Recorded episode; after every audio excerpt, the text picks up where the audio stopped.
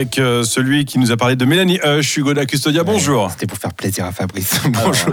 Lui a fait sa journée. Il a quand même comparé à Beyoncé. hein. Ouais, euh, Dans l'antichambre, euh, dans l'antichambre du Freeride World Tour, la Ninda Freeride ne cesse de prendre de l'ampleur. Répartis sur plus, sur plus de deux mois et plusieurs compétitions différentes, ce rendez-vous incontournable atteint le cap de la majorité cette année.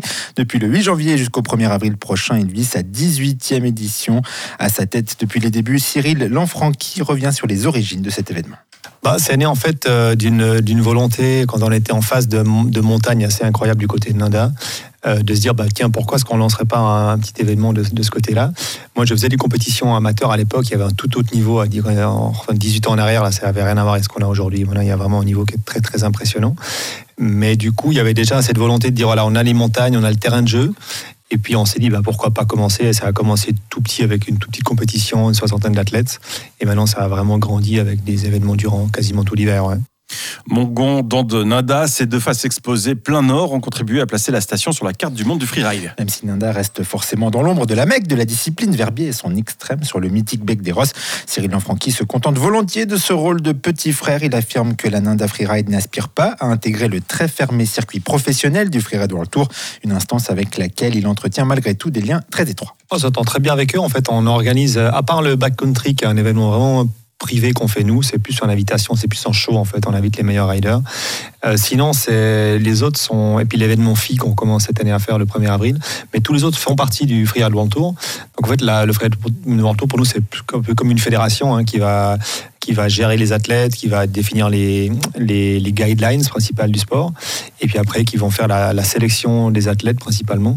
Et puis c'est vrai que nous on a des événements qui sont vraiment entre les événements une étoile, euh, deux étoiles, trois étoiles jusqu'à la finale quatre étoiles, qui réunissent vraiment tout le monde.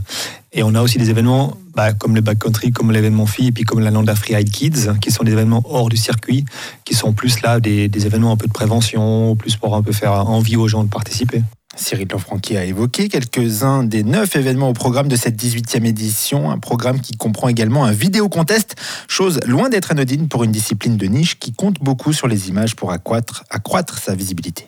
Oui, alors c'est clair, maintenant de plus en plus les jeunes euh, skient avec leur GoPro, ils font les montages, etc. Et c'est que ça, c'est assez important parce que dans le freeride, il y a, y a relativement peu d'argent.